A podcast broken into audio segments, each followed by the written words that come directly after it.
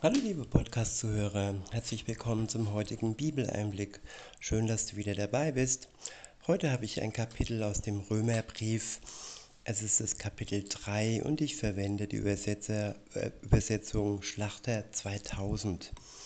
Der erste Abschnitt ist überschrieben mit Die Gerechtigkeit Gottes in seinem Gericht. In Vers 1 heißt es, was hat nun der Jude für einen Vorzug oder was nützt die Beschneidung? Viel in jeder Hinsicht, denn vor allem sind ihnen die Aussprüche Gottes anvertraut worden. Wie denn, wenn auch etliche untreu waren? Hebt etwa die Treue Gottes, hebt etwa ihre Untreue die Treue Gottes auf? Ich wiederhole Vers 3. Wie denn, wenn auch etliche untreu waren, hebt etwa ihre Untreue die Treue Gottes auf? Welch wunderbarer Satz, welch wunderbare Frage ist das denn, wenn man hier vergleicht Menschen mit Gott, die Untreue der Menschen ist unvergleichbar. Gott ist immer treu, auch wenn wir ihm untreu waren, wir ihm untreu sind, ist er uns dennoch treu. Unsere Untreue hebt seine Treue nicht auf. Bei Menschen ist es anders. Wenn, wenn wir uns untreu werden unter Menschen, dann haben wir sogar die Erlaubnis, ja, zu gehen, weil Gott einfach den Anspruch hat, dass wir uns gegenseitig treu sind in der Beziehung, in der Ehe.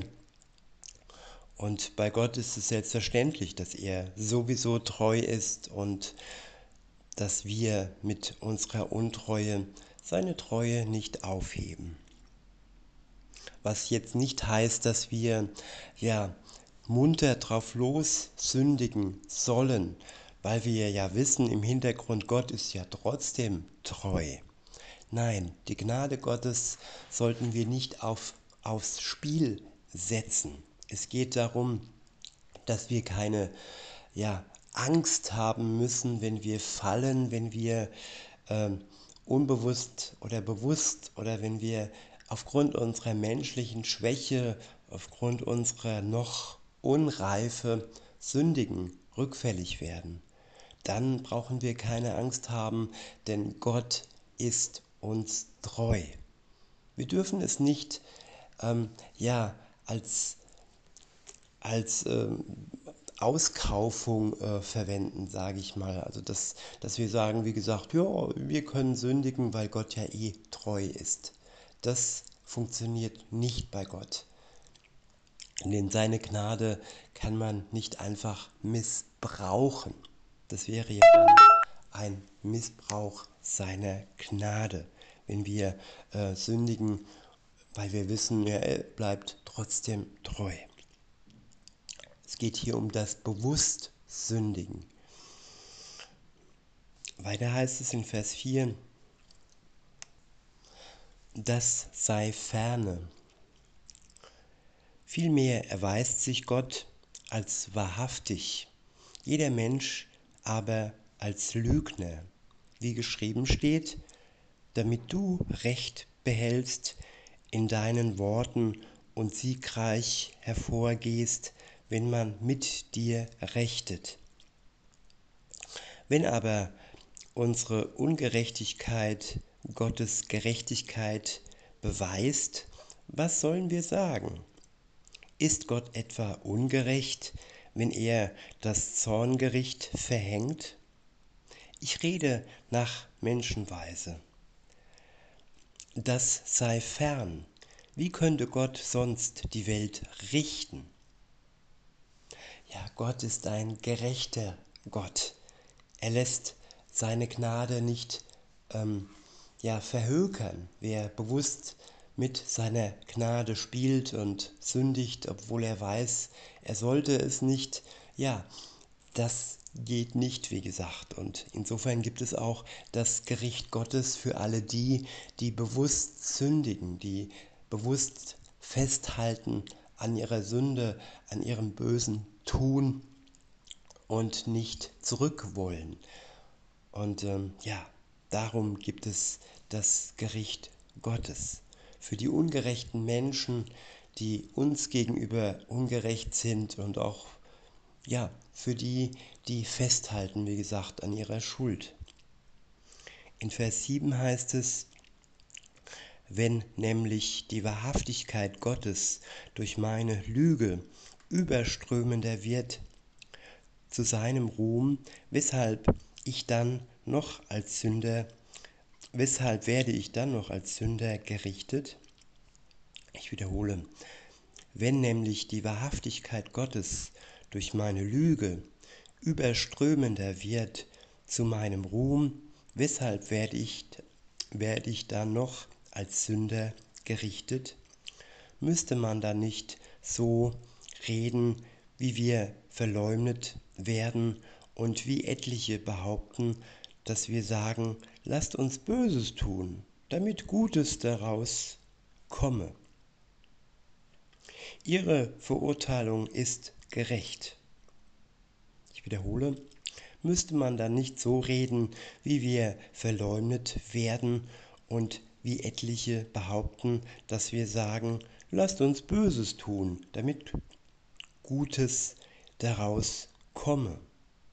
Ja, hier liegt der Betrug vor, wenn wir bewusst sagen, lasst uns Böses tun, damit die Güte, das Gute Gottes daraus hervorkomme.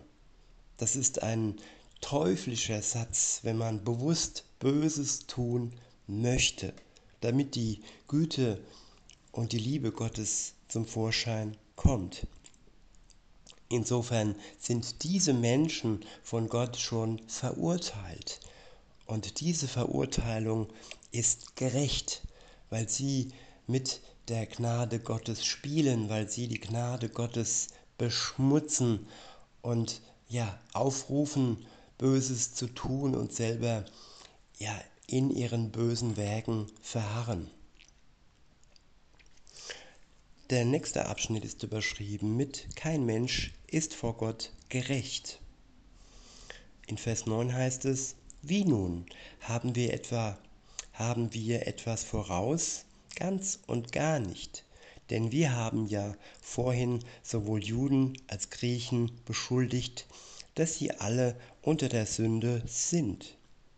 Wie geschrieben steht, es ist keiner gerecht, auch nicht einer. Ja, kein Mensch ist gerecht auf der Welt, auch nicht ein Mensch. Der einzige Gerechte, der hier über äh, in der Welt gewandelt ist, das war Jesus Christus. Er alleine als Sohn Gottes und auch als Mensch hat Gerechtigkeit ausgeübt und keine einzige Schuld auf sich geladen.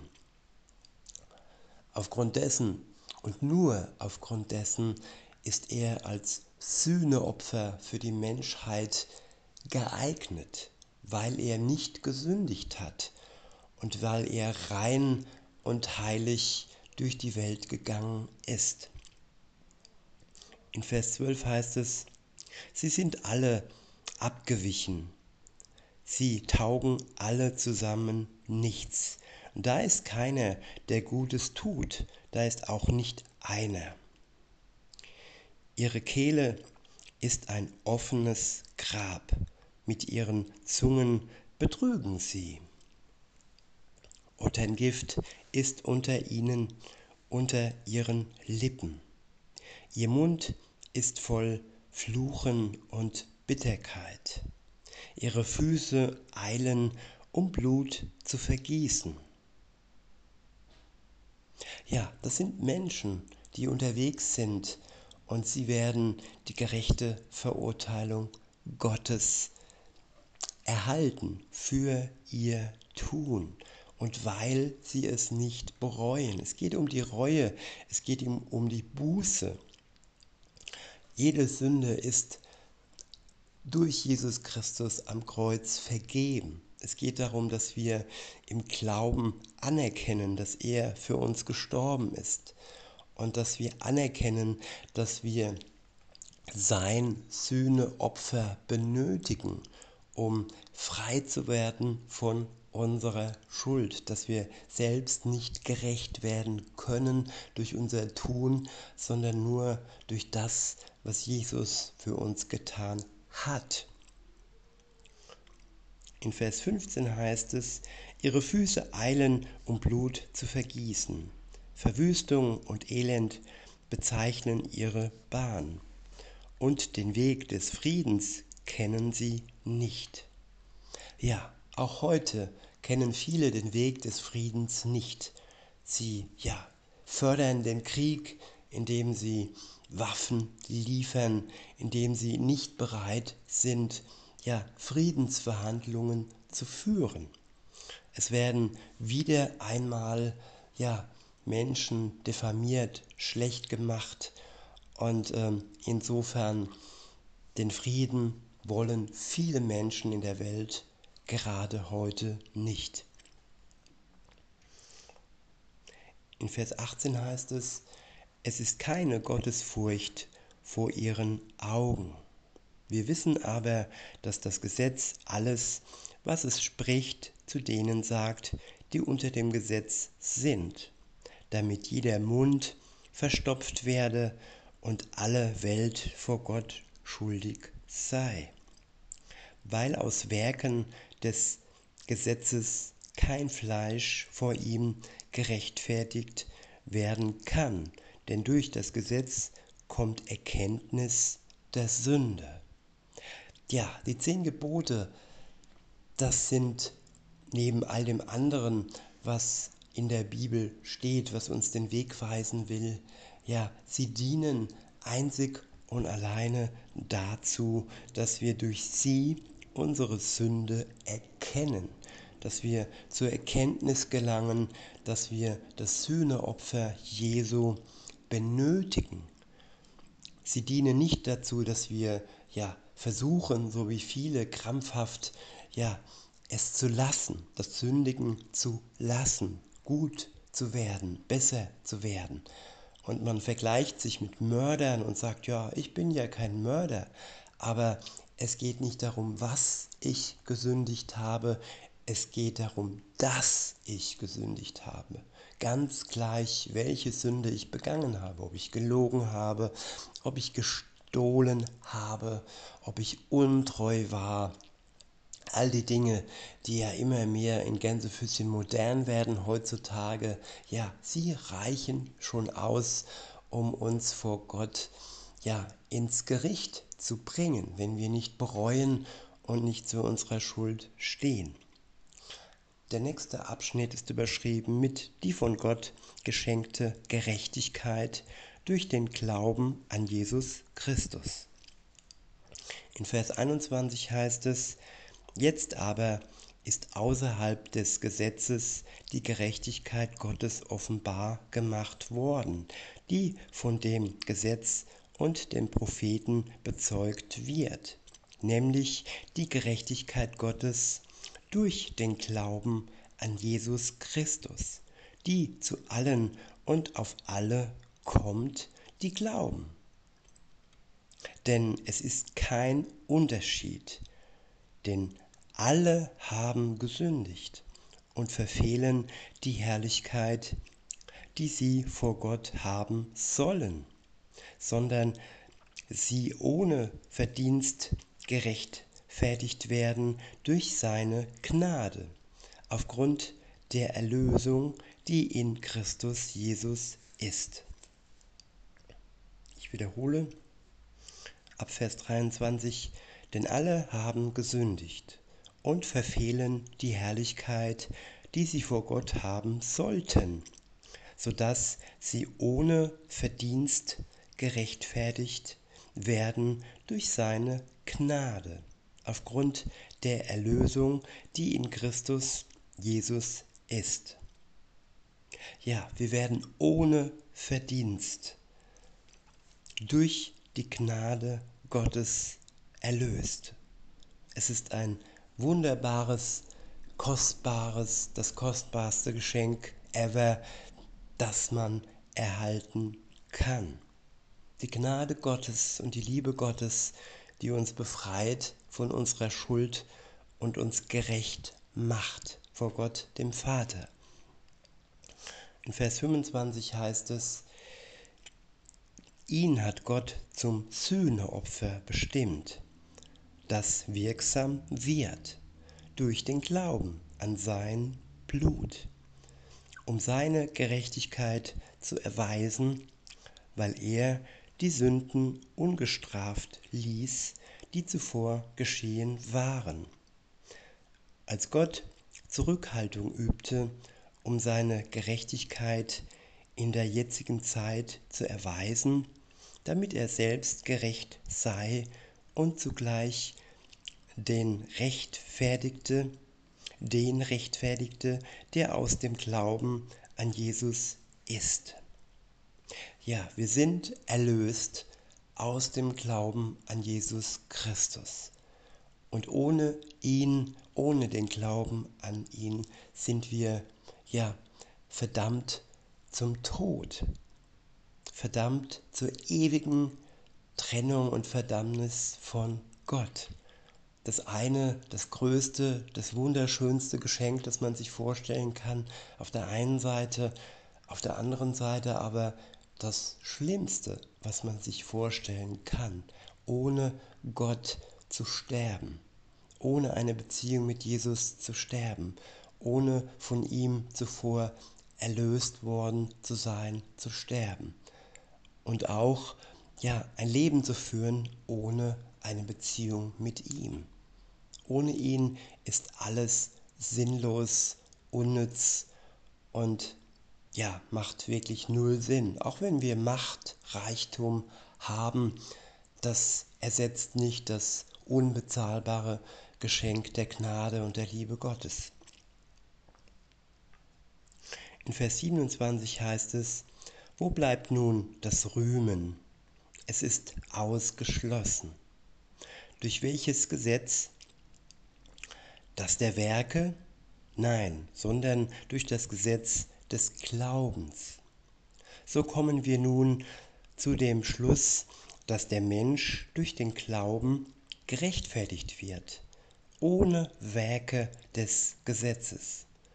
Oder ist Gott nur der Gott der Juden und nicht auch der Heiden? Ja, freilich, auch der Heiden. Denn es ist ja ein und derselbe Gott, der die Beschnittenen aus Glauben und die Unbeschnittenen durch den Glauben rechtfertigt. Haben wir nun das Gesetz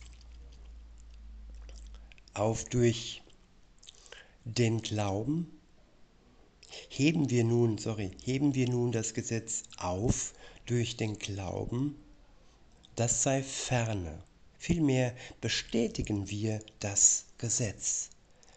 Ja, Jesus hat es gelebt. Er hat die zehn Gebote und so weiter gelebt.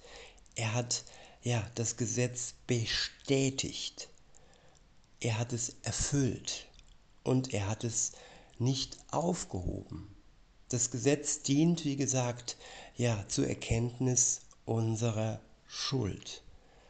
Und wenn wir sie erkannt haben, können wir durch den Glauben an Jesus Christus diese Schuld durch sein Sühneopfer loswerden. In diesem Sinne, liebe Zuhörer, wünsche ich euch noch einen schönen Tag und sage bis denne.